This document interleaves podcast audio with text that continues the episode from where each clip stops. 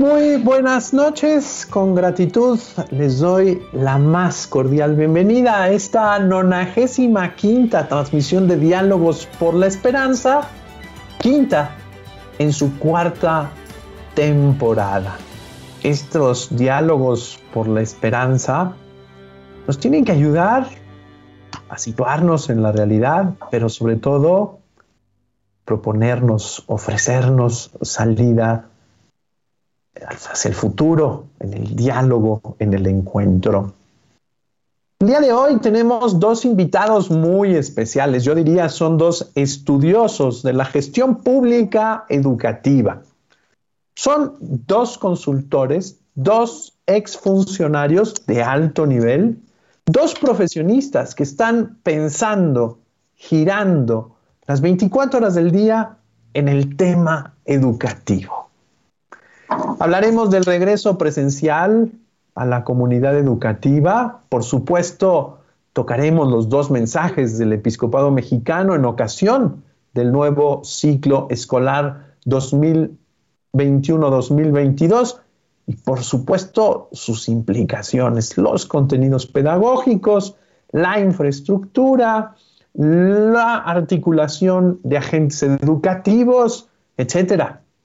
Hemos platicado eh, con la titular de la Secretaría de Educación Pública, la maestra Delfina Álvarez, que nos hizo el favor de estar aquí con nosotros.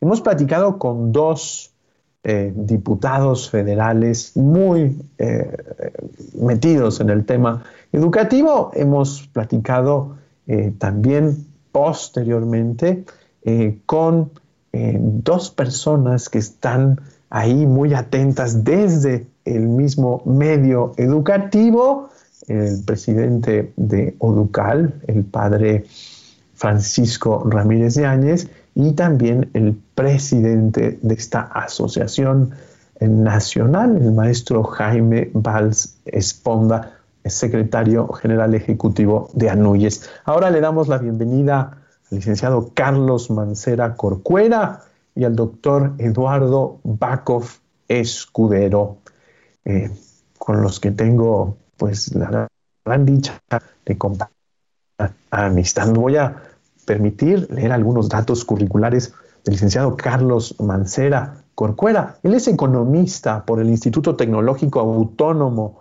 de México, graduado con mención honorífico honorífica. Es ganador del segundo lugar del Premio Nacional de Economía Banamex en la categoría de tesis de licenciatura en el año de 1987.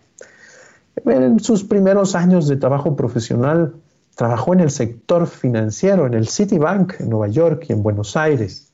Desde 1998 1988, perdón, ocupó diversos cargos en dependencias de la Administración Pública, asesor del subsecretario de Planación y Control Presupuestal en la Secretaría de Programación y Presupuesto, coordinador de asesores del secretario de Programación y Presupuesto y posteriormente coordinador de asesores del secretario de Educación Pública. Fue director adjunto de Política Científica y Tecnológica en el Consejo Nacional de Ciencia y Tecnología y fue subsecretario de Planeación y Coordinación en la Secretaría de Educación Pública, cargo que ocupó desde 1994 hasta el mes de abril del 2001. Participó en el diseño, ejecución, seguimiento de múltiples programas y proyectos públicos relacionados con los cambios estructurales impulsados por el gobierno federal en la década de los 90 tuvo un papel activo en la descentralización de la educación a los gobiernos estatales en 1992 y en múltiples proyectos que hasta el año 2000 conformaron la política educativa. Desde mayo de 2001 ha trabajado en Valora Consultoría SC. En su calidad de socio de este despacho, ha coordinado proyectos diversos con dependencias y entidades federativas, autoridades educativas, estatales, instituciones educativas, empresas en México y el extranjero, organizaciones filantrópicas y organismos internacionales. Licenciado Carlos Mancera, es un gusto encontrarnos una vez más en estos diálogos por la esperanza. Agradezco su disposición generosa. Bienvenido. Muchas gracias, Padre Corral. Es un gran gusto estar con usted y con todos los que nos escuchan.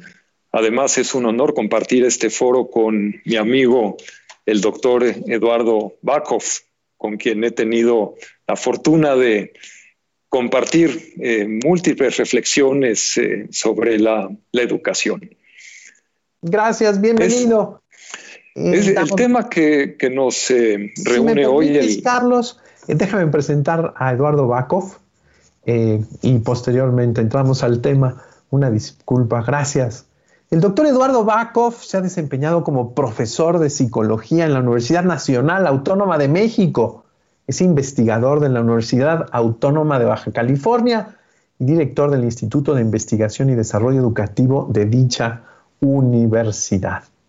En lo que fue el Instituto Nacional para la Evaluación de la Educación, el INEE, asumió distintas responsabilidades, siendo director de pruebas y medición y consejero presidente de la Junta de Gobierno. Es miembro del Sistema Nacional de Investigadores, nivel 2, desde 1990. Ha publicado cerca de 120 artículos de investigación en revistas arbitradas. 30 capítulos y 25 libros en el ámbito educativo, así como de 30 manuales técnicos.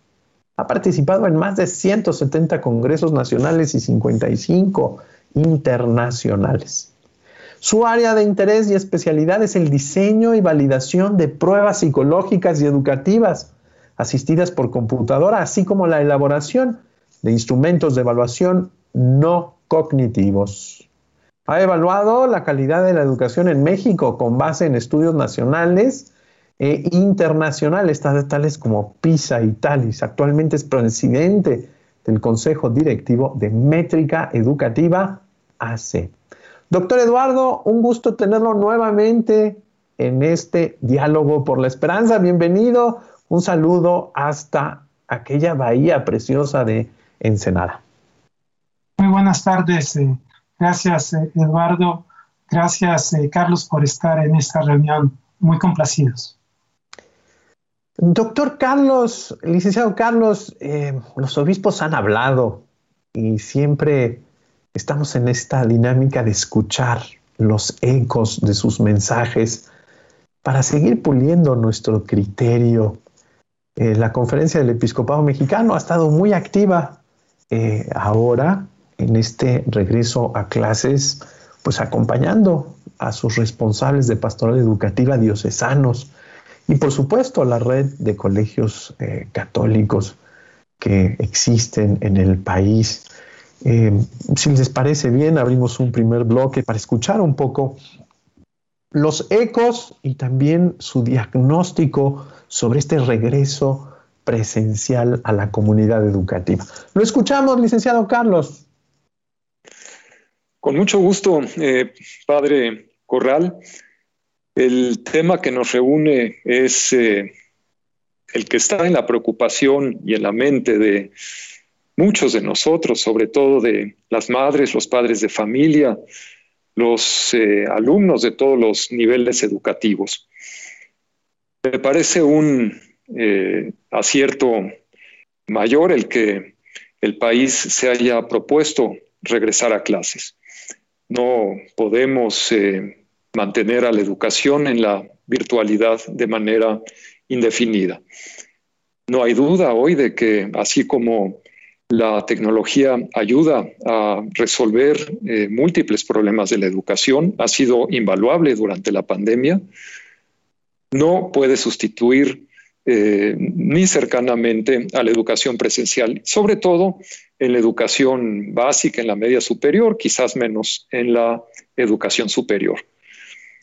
Los eh, obispos han señalado que para ser exitosos en el propósito educativo y ahora en particular en el regreso a clases, debemos unirnos, debemos trabajar juntos, nutrirnos de ideas, apoyarnos para que se ponga por encima, para que el propósito de que los derechos eh, superiores de la niñez realmente se hagan eh, vigentes. Llevamos 10 eh, días de 9, 7 días hábiles de haber regresado a clases. Hay algunos datos o alguna información que nos permite hacer unas valoraciones, algunas valoraciones iniciales sobre lo sucedido y lo que nos espera.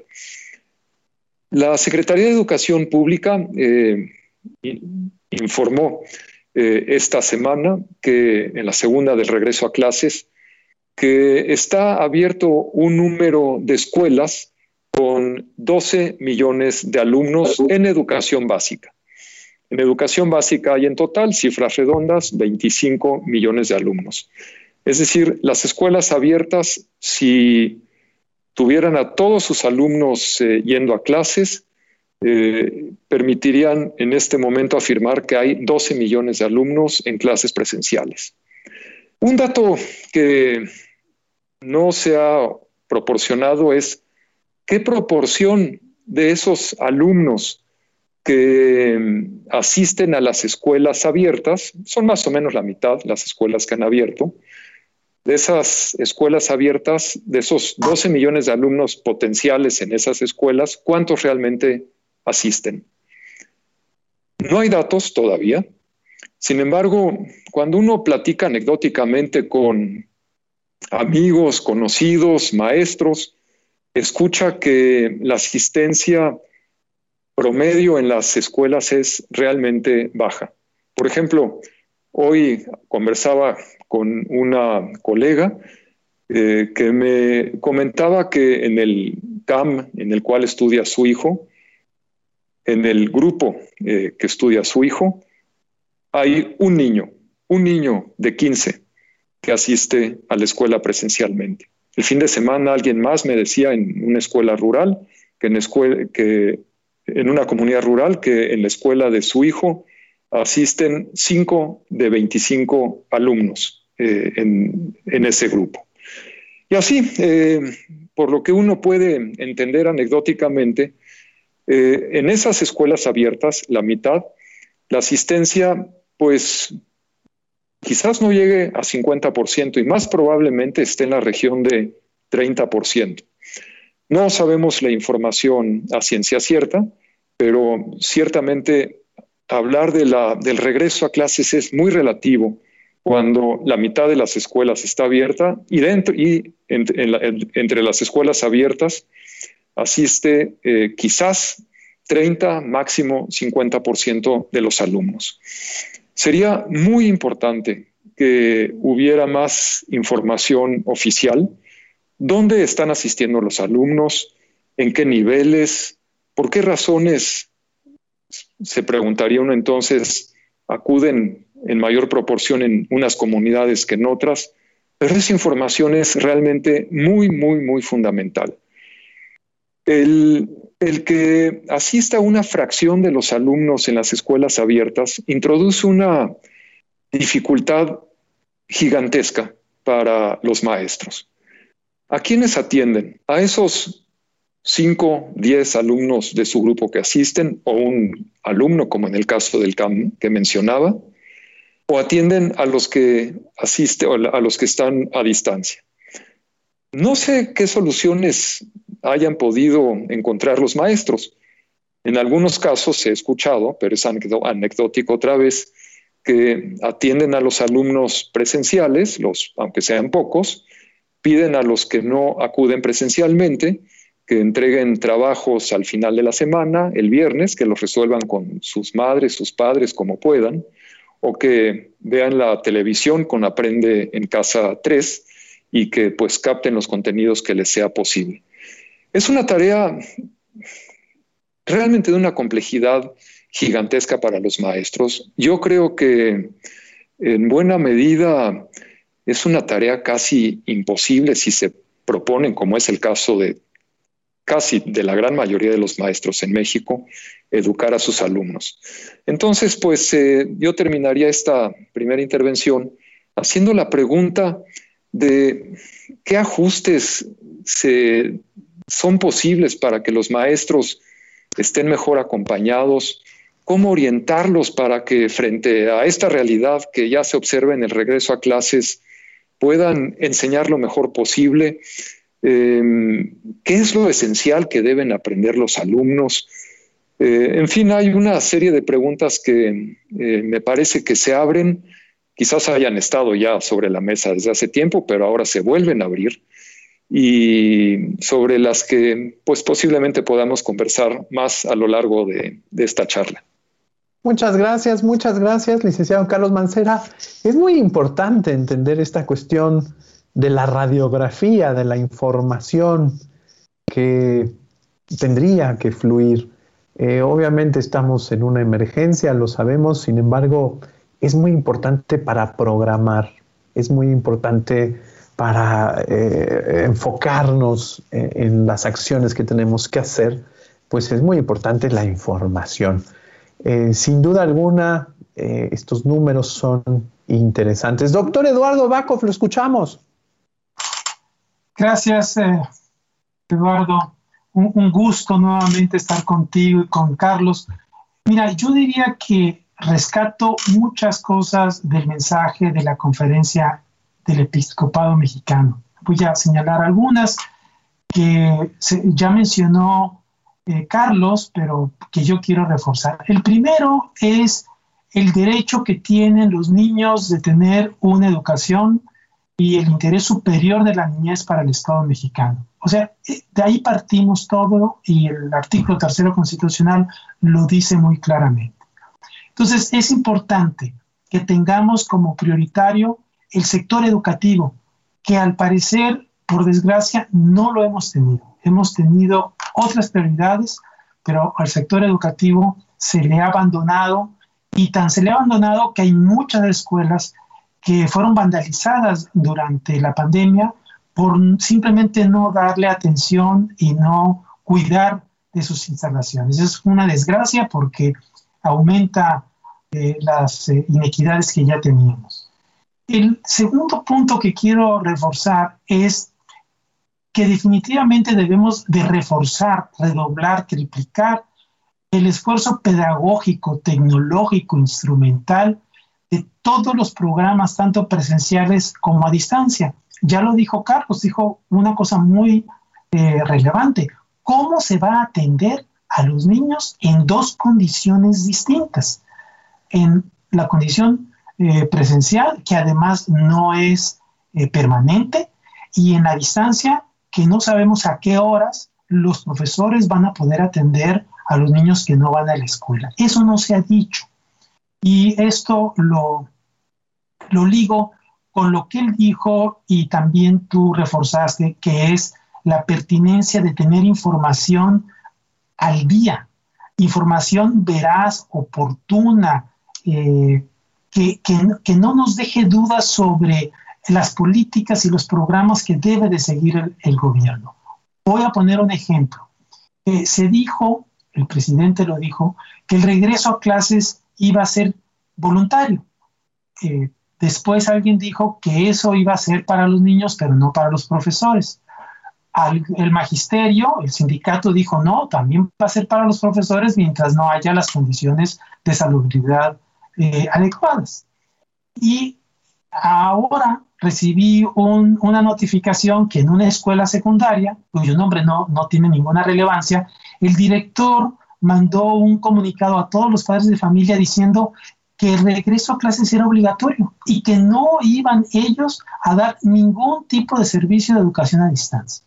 Entonces, digamos, todos estos cruces de información que son contradictorios, pues lo que hacen es ponernos en una situación eh, muy eh, desventajosa, porque además de sufrir, digamos, la pandemia y, sus efectos negativos, ahora sufrimos con una falta de información o una desinformación o información contradictoria que los padres de familia, especialmente ellos, no tienen claro. Y pienso yo, hipotetizo, que de ahí los números tan bajos de la matrícula que en este momento o de la asistencia escolar que está teniendo la educación básica en México, en el sentido de que muchos padres no van o no mandan a sus hijos por diversas razones, pero una de ellas es la falta de información y la falta de claridad. También digo algo y que con esto voy a terminar, que algo que comentaste que me parece muy relevante es que y que también lo dicen eh, lo dice el, el, episcopado es que el regreso a clases debe de ser atendido localmente la problemática la tienen las escuelas, la tienen los profesores de los grupos A, B o C de una escuela en particular y ellos son los que saben con mayor precisión cuáles son sus necesidades, pero también cuáles son las posibilidades de un regreso a clases eh, real, que no sea solamente un discurso o una, eh, una simple creencia eh, o un deseo que, que queremos, porque todo mundo cree que el regreso a clases es inminente y que debe de ser una realidad. Eh, yo creo que con el paso del tiempo esto se va a ir regularizando, pero en la medida que el gobierno actúe con claridad y que deje a las escuelas que tomen las decisiones que le correspondan, creo que eso se va a hacer mucho mejor. Muy bien, muy bien, muchas gracias. Es muy interesante eh, ir viendo los puntos en donde nos vamos encontrando. Hoy no hay de otra, tenemos que utilizar la inteligencia más propositiva para leer la realidad y poder responder a ella frente a la complejidad de tantas situaciones educativas. Yo no quiero imaginar, por ejemplo, una escuela multigrado.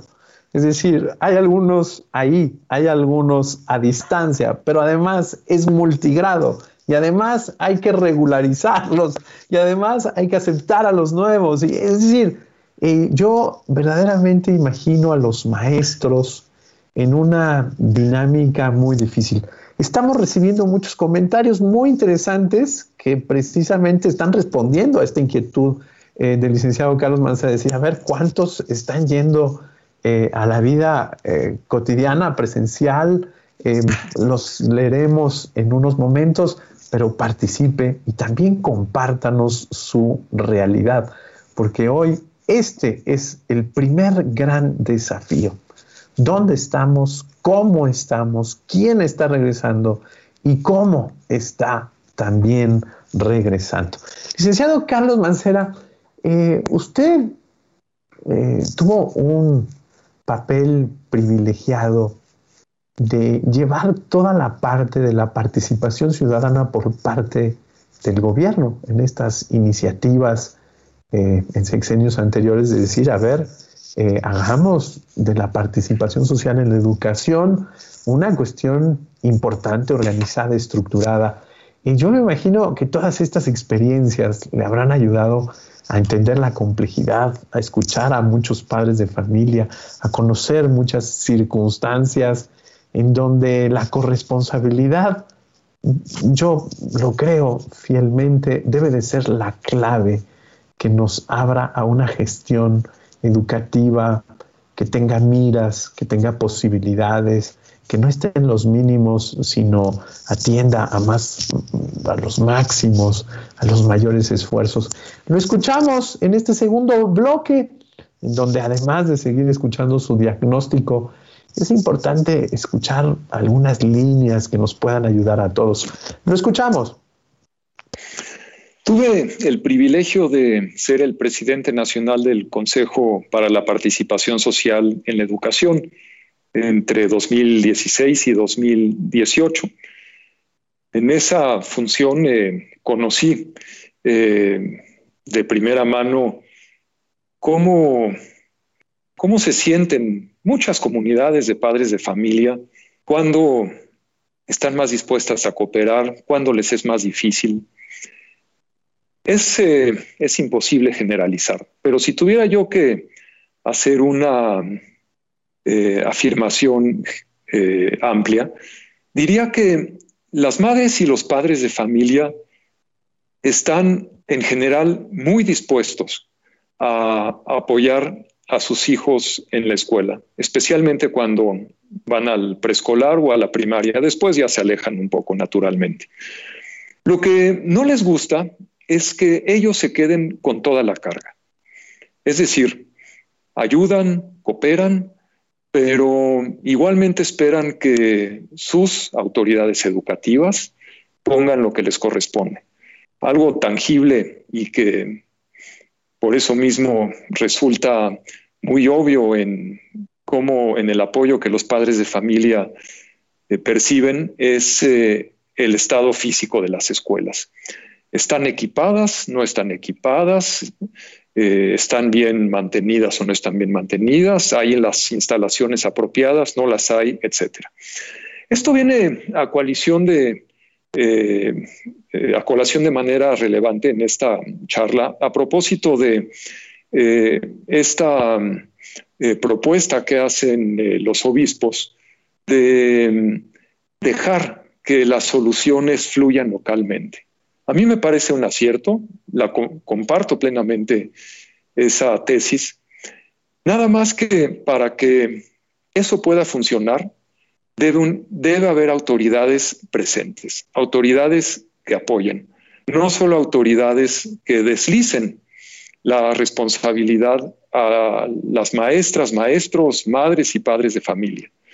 Me parece que en ese sentido, en el regreso a clases, Em, se puede hacer más, se puede hacer más para acompañar a maestros y padres de familia.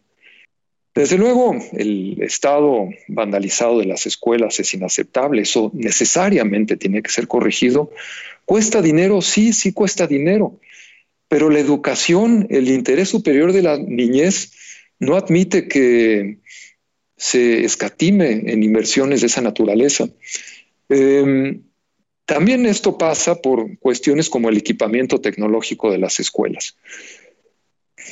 ¿Cómo, cómo pedir a los maestros que enseñen presencialmente para atender a grupos paralelos más grandes virtualmente si no pueden trabajar desde la misma escuela con las tecnologías apropiadas? Es, es pedir demasiado. Los maestros no, no tienen manera de resolver satisfactoriamente una exigencia de esa naturaleza si no hay los recursos disponibles en las escuelas. Los contenidos, ¿qué se enseña? Se ha dicho en una solución de tipo centralizado y que pasó, pasa por la hipótesis de que todos los niños regresarían a clases o que habría una altísima presencia eh, de alumnos eh, al inicio del ciclo escolar que los dos primeros meses servirían, o los primeros meses del ciclo escolar servirían para hacer un diagnóstico de esos alumnos. ¿Cómo, lo, ¿Cómo van a hacer las maestras y los maestros ese diagnóstico si solamente tienen a una fracción de los alumnos en la escuela y otros ni siquiera asisten a la escuela, otros maestros y la escuela está cerrada? Ese es, digamos, el ejemplo de eh, decisión centralizada que parte de una hipótesis, un buen deseo en este caso, ojalá se hubiera actualizado, pero que no eh, funciona en la práctica. Entonces, frente a esa realidad, es una buena idea que se prescriba una misma actuación para todas las escuelas, como hacer el diagnóstico, o es mejor pensar en aspectos de la enseñanza que son valiosos, que sabemos que son indispensables. Pienso concretamente en la lectura, la escritura, el desarrollo de pensamiento lógico, matemático, digamos los cimientos del, aprendizaje eh, cognitivo, que seguramente van en la dirección correcta. ¿Qué es mejor? ¿Aspirar a un diagnóstico en estas condiciones de una pequeña fracción de los alumnos yendo a clases o apostar a la lectura, a la escritura, ese pensamiento lógico matemático, poner ahí tiempo, recursos, por ejemplo, dotar a los niños de libros para las lecturas, comentarlas, pedirles que escriban sobre esas lecturas, son eh, fórmulas de enseñanza de la educación bien probadas que no tienen pierde. Así es que yo creo que una reflexión de esa naturaleza sigue siendo absolutamente válida en este momento. Eh, no tratar de ceñirnos a un diagnóstico de cómo están los alumnos en relación con un currículum diseñado para épocas previas a la pandemia. Y de la mano de esto, eh, me parece indispensable trabajar en sistemas de información, en plataformas tecnológicas que permitan a los maestros saber cómo están sus alumnos si es que no están asistiendo, a los supervisores, a las direcciones escolares en cada uno de los estados, a la CEP en lo nacional, tener datos certeros de alumnos, de maestros, de las condiciones de la infraestructura escolar, qué, se, qué falta, qué es lo indispensable que debe ser atendido. En fin, una carta de navegación que se actualice todos los días con la tecnología, con una buena plataforma. Eso es viable perfectamente.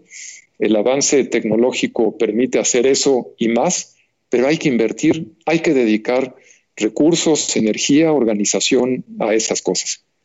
Muchas gracias, licenciado Carlos. Muchos puntos muy interesantes que me parece que nos deben de hacer tomar postura. Reitero, necesitamos inteligir la realidad, leer dentro lo que está sucediendo de manera muy clara afuera para poder dar respuestas solidarias y coordinadas. Doctor Eduardo, lo escuchamos con mucho gusto. Gracias, padre. Yo, yo empezaría con algo que terminó Carlos acerca de la, digamos, de la reconversión física y también social, como también lo, dijeron los obispos, de las escuelas. Eh, coincido con esta afirmación de que no son dádivas, sino es justicia que en todas las escuelas haya los materiales escolares, la conectividad y el equipo electrónico necesario para continuar de alguna manera, de manera híbrida, en caso de que sea necesario, porque no sabemos si esto va a volver. Yo pensaría que ese es un tema en el cual el gobierno no invirtió y que debió de haber invertido y que es momento todavía de hacerlo. Es decir, cómo, cómo vamos a atender a los niños en una nueva realidad y sin el equipamiento necesario y, los materiales va a ser muy difícil hacerlo. Eh, quiero también decir que lo más complicado es que estamos regresando a, clases en un no regreso a clases, como lo dijo en algún momento este, el doctor Ángel Díaz Barriga.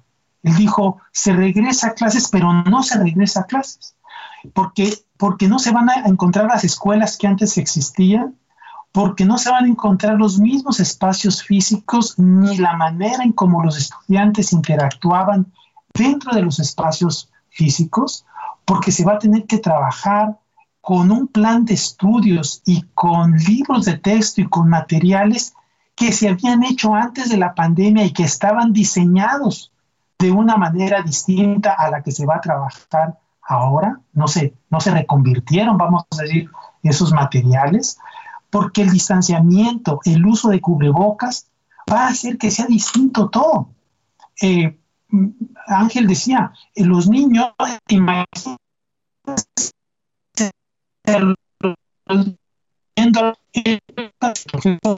cubrebocas y lo único que van a poder hacer mejor de es decir, se está regresando a un modelo pedagógico antiquísimo porque la pandemia lo está exigiendo al menos en este momento de esta forma y porque no tenemos el equipo eh, tecnológico necesario para poderlo hacer de otra manera. Eh, la vida dinámica de las escuelas también va a cambiar. Este, no va a haber esa interacción social que antes había. Eh, a los profesores, ya lo dijo Carlos, se les va a cambiar su vida profesional porque se les va a incluir actividades que les van a triplicar o cuatriplicar sus funciones y sus responsabilidades. Es decir, no solamente tienen que dar clases presenciales, tienen que dar clases también a distancia. Lo acabas tú también de decir, en el caso de los multigrados, pues esto va a ser un, rompecabezas que quién sabe cómo se va a resolver. Pero además van a tener que cuidar que los niños no se contagien, que no se acerquen, eh, que haya una sanidad eh, adecuada.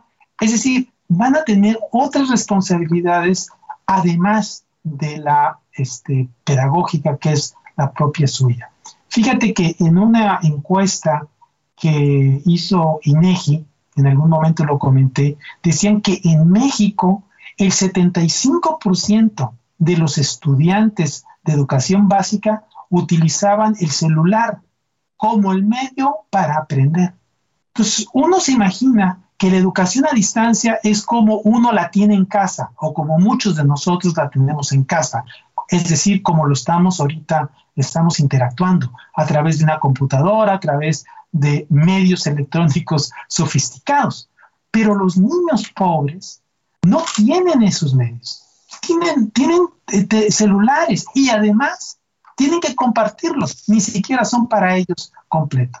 Entonces, eh, esa situación hace lo que eh, comenta Carlos y que yo refuerzo mucho, es que tengamos nosotros que pensar muy bien en qué currículo vamos nosotros a implementar en estas condiciones.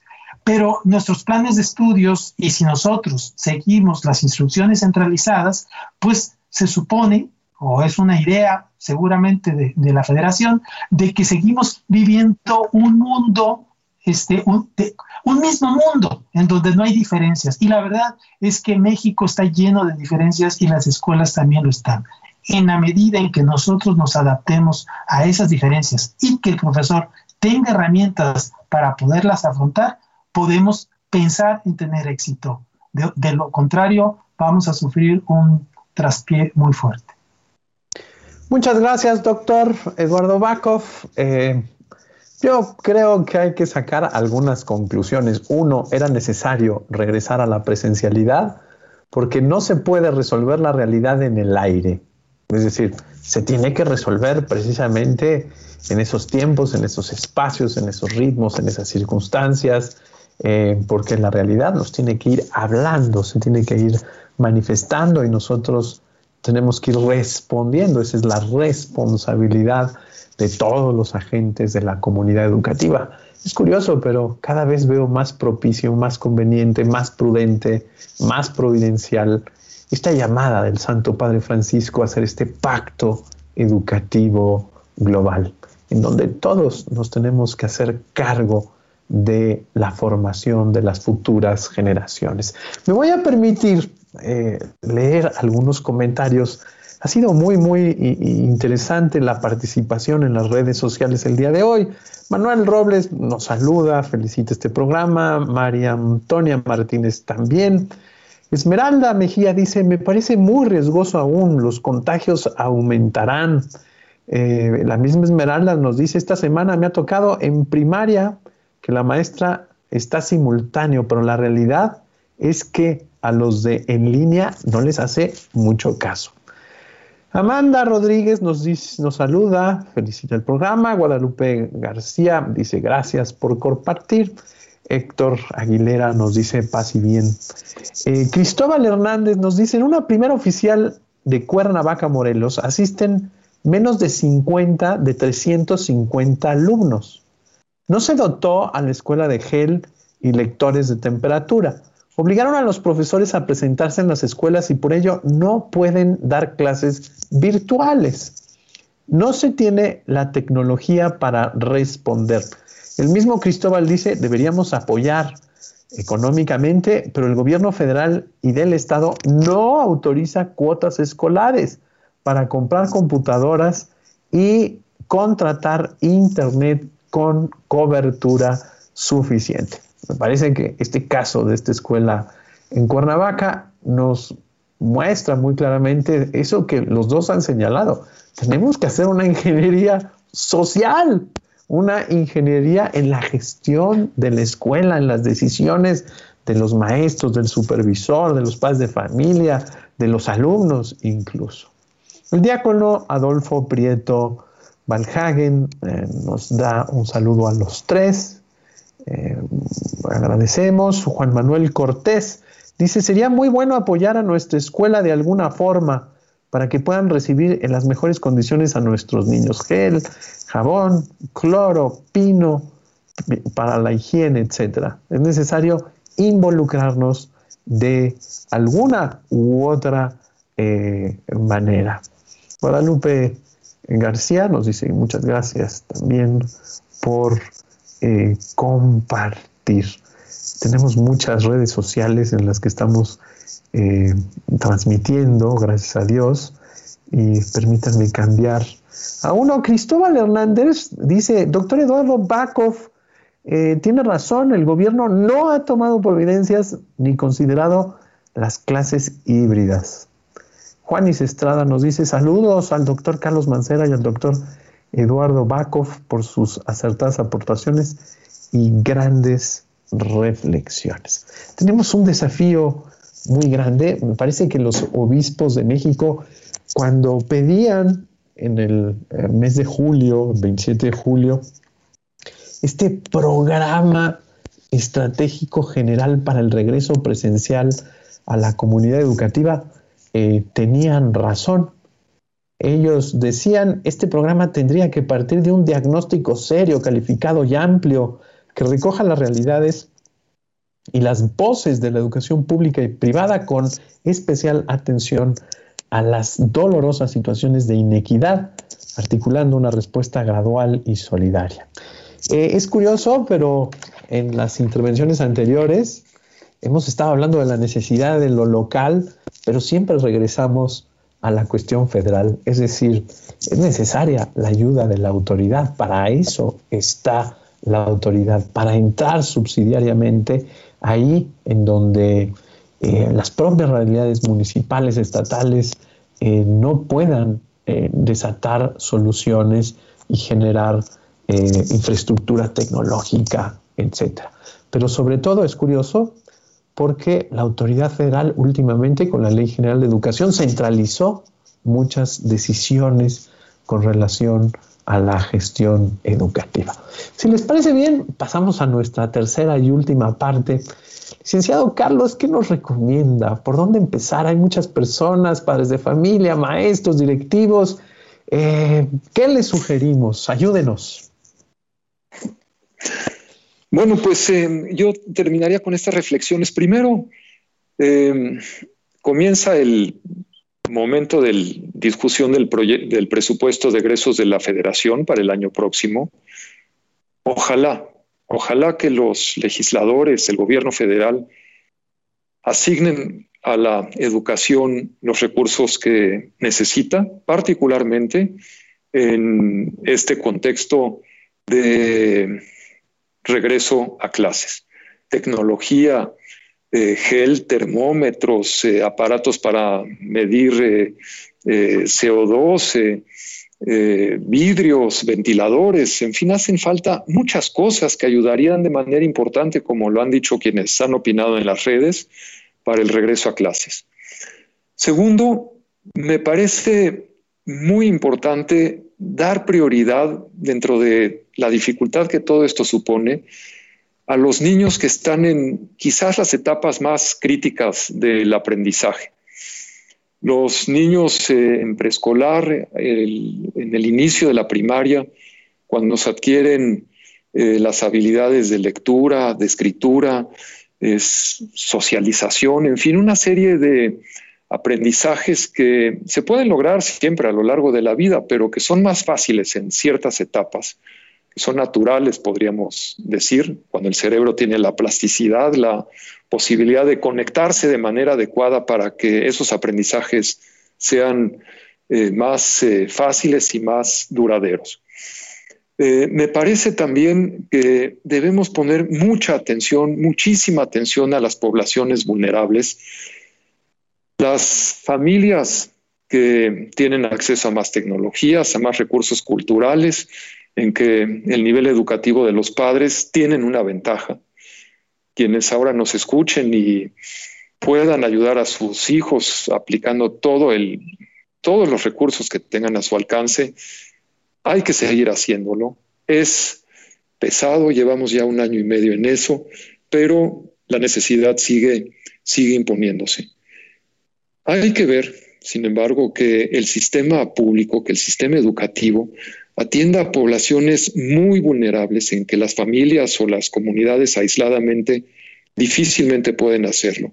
Los alumnos multigrado, allá en zonas rurales apartadas, las poblaciones indígenas por múltiples eh, razones culturales, económicas, sociales, Los discapacitados, los datos que recientemente publicó el censo dan nota de la altísima proporción de alumnos que tienen alguna discapacidad, los migrantes, en fin, eh, todas estas poblaciones eh, que merecen una educación tan buena como la de todos los demás, están en una situación particularmente frágil, porque su entorno familiar, social, no les da el soporte eh, que sí tienen otros grupos de la población.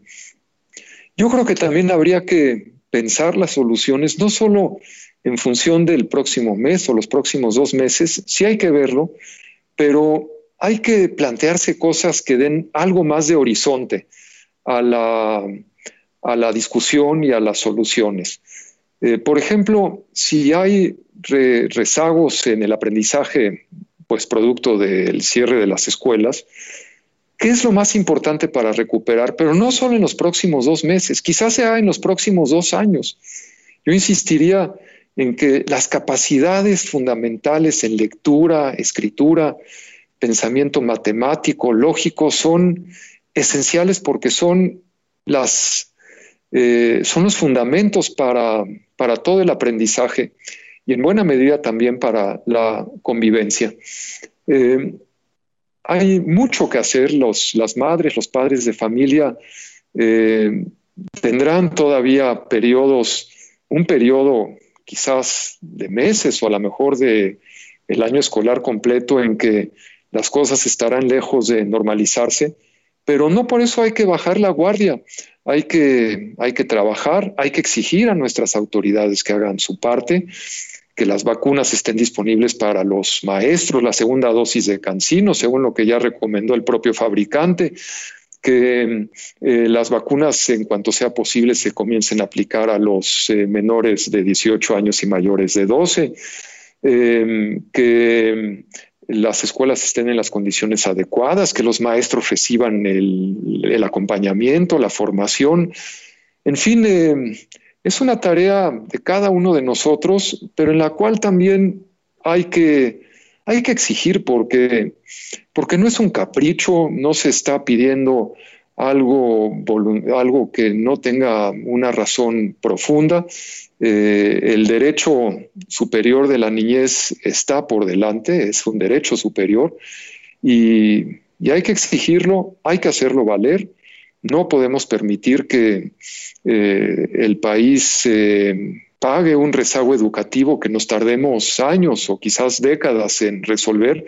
Los alumnos tienen que aprender a leer, a escribir bien estos aprendizajes básicos, la socialización, su situación socioemocional, para que transiten la educación básica, lleguen en buenas condiciones al bachillerato, no abandonen, después puedan seguir con estudios superiores o cualquier otra vía que les permita realizarse como seres humanos eh, con eh, capacidades, con potencial y, qué es lo mínimo que estamos obligados eh, todos los que nos dedicamos a la educación a procurar todos los días para, eh, para todos los seres humanos.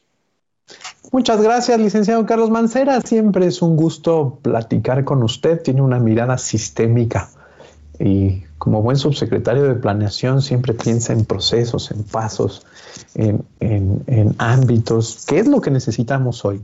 Verdaderamente ver todo el sistema, no solamente el educativo, sino que usted bien lo dijo, la parte de salud, la parte social, la parte del presupuesto, la parte de la infraestructura, pero sobre todo, pues lo tenemos que decir, la revolución social que tiene que, se oye muy fuerte esta palabra, pero es cierto, eh, eh, en la educación todos tenemos que involucrarnos y todos los actores, a final de cuentas, tienen que tener las posibilidades para cumplir su labor y llevarlo a cabo. Muchas gracias, licenciado Carlos Mancera, de nueva cuenta. Doctor Eduardo Bacov, lo escuchamos. Gracias. Pues coincido mucho con, con Carlos, eh, prácticamente en todo. Yo diría que yo empezaría diciendo que un gran problema solo, solamente se puede resolver haciéndole un gran diagnóstico, cosa que no hemos visto nosotros este, en, este caso. Entonces, yo lo primerísimo que haría o recomendaría sería que se hiciera un diagnóstico de todos los sectores más importantes del ámbito educativo. Empezando, por supuesto, por los aprendizajes que se perdieron y que sería muy importante saber cuánto se perdieron.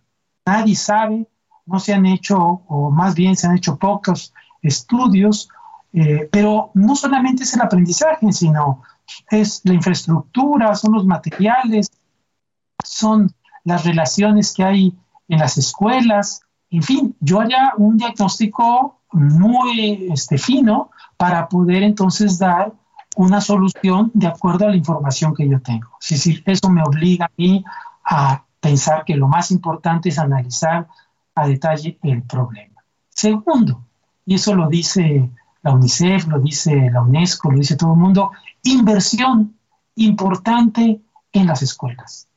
Nosotros no hemos invertido en las escuelas. Se, recortó el gasto, de hecho, en el sector educativo y por lo tanto, en este momento, pues agarró con los dedos en, las puertas. Entonces, ahorita es es el momento en que el gobierno debe de sacar la casta y de decir, yo agarro estos ahorros que tengo y los meto en el sector, si no el más importante, al menos uno de los tres más importantes, ¿verdad? que es el educativo, que es este, el de salud, por supuesto, en este, en este momento, y es el de la seguridad. Pero el educativo merece una atención muy importante y no vas a resolver los problemas si no los diagnosticas y si no le metes dinero bien pensado, inteligentemente pensado para, para que resuelvas estos problemas que se identifican.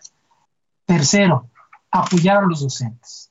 Los docentes los están dejando solos, en el sentido de que les están diciendo regresa a clases y atiende ahora, como les decía hace rato, con esta diversidad de nuevas eh, actividades y nuevas responsabilidades. Pero ¿qué apoyo se les está dando?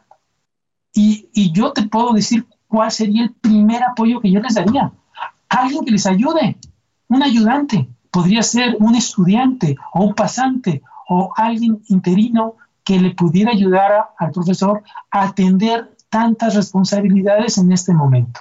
Y lo haría provisional eh, por el tiempo que fuera necesario. No le ayudas al profesor, lo dejas solo y, no es justo. Eh, por supuesto, le pides ayuda a los padres de familia y los padres de familia la van a dar, pero no van a poder solo los padres de familia porque también van a regresar a trabajar. Entonces, imagínate a los niños que no tienen padres de familia que les ayuden en sus casas porque los padres van a tener que regresar a trabajar en algún momento este, próximo, ¿verdad? Entonces, apoyo a los docentes, apoyo también a las escuelas, como ya decía, infraestructura, eh, conectividad, equipamiento y todo aquello que sea necesario, además de este, digamos, de los aspectos de salud, eh, de, sanidad que, son, que se requieren y que los doy yo por hecho que nos están eh, apoyando. Eh, y últimamente, o por último, yo diría que hay que reinventar a la escuela. La escuela se tiene que reinventar en un momento el cual le exige. vamos, el, el sistema educativo nunca había tenido, nunca había pasado por un problema como el que hoy estamos enfrentando. Y para eso tú tienes que reinvertarte, tú tienes que, tienes que traer a las mentes y especialistas de mayor reconocimiento de tu país y si fuera hasta del extranjero, y entre todos ayudar a pensar creativamente, decir, cómo podemos atender las necesidades que, se, que enfrentan en este momento eh, los estudiantes. Y termino diciendo que en especial aquellos que ya mencionó Carlos, que son los más vulnerables y que las brechas los han apartado en términos, en todos los sentidos, no solamente en la parte económica, sino también en lo educativo. No hemos hecho una medición de las brechas educativas que existen en este momento y por lo tanto tenemos que atender a los más desfavorecidos, que además pues es la consigna del presidente, pero que en este momento no, no, no, no se ve con claridad que ahí vayan las prioridades. Y yo daría en ese orden, o bueno, no en ese orden, pero esta lista de eh, posibles acciones que se deben de tomar para poder dar solución, si no completamente, al menos parcialmente, a las necesidades que hoy nos enfrentamos. Muchas gracias, muchas gracias, doctor Eduardo Bakov. Mientras ustedes hablaban, me vino a la cabeza un documento del episcopado mexicano del año 2012, eh, eh, en el cual los obispos hablaban de sinergia educativa entre los distintos actores.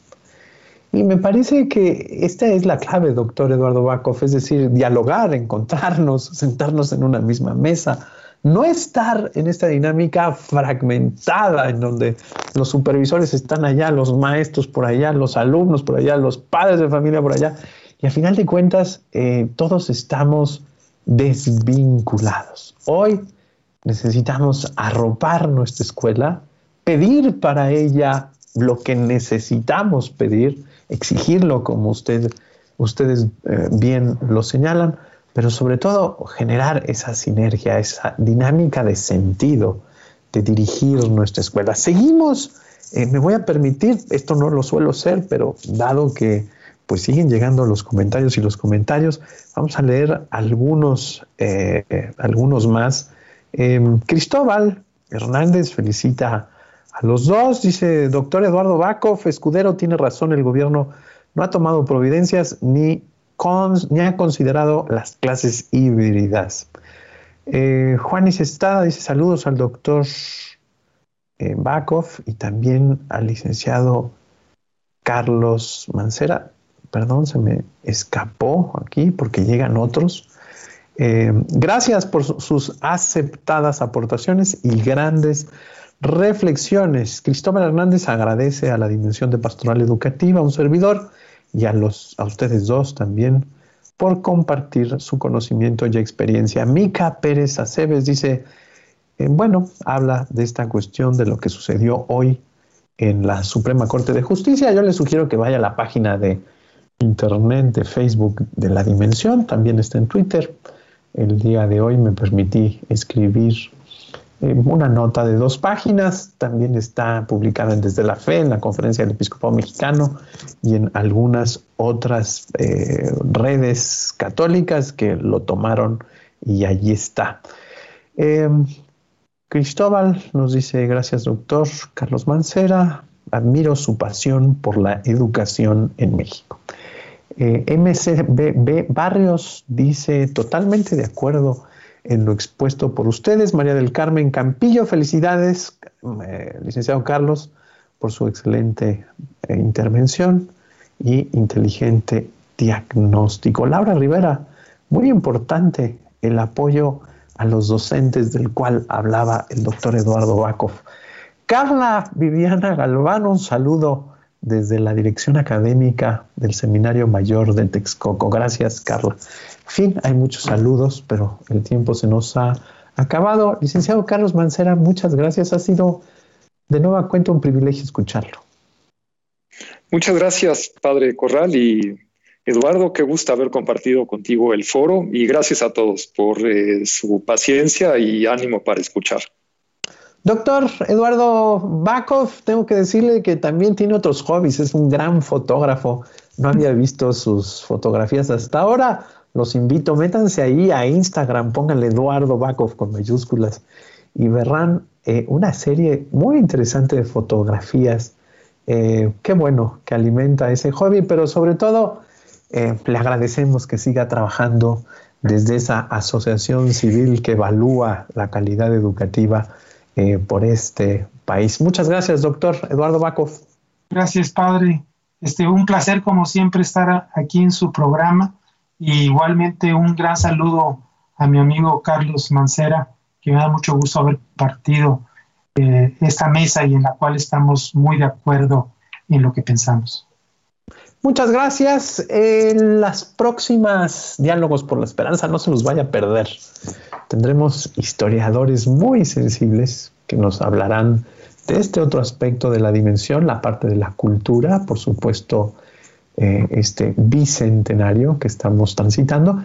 Y por supuesto, hablaremos próximamente de la primera infancia y esta pandemia. Hay que ver también ese sector de la población que va generando eh, pues, sus primeras experiencias de conocimiento, eh, pues ahí, inclusive desde el seno materno.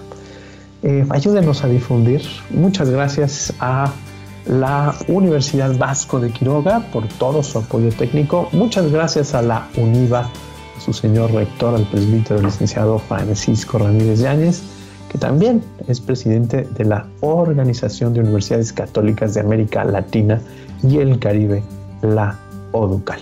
Muy buenas noches, muchas gracias. Gracias a nuestro productor y al equipo de la Dimensión de Pastoral Educativa y de Cultura de la SEM. Buenas noches.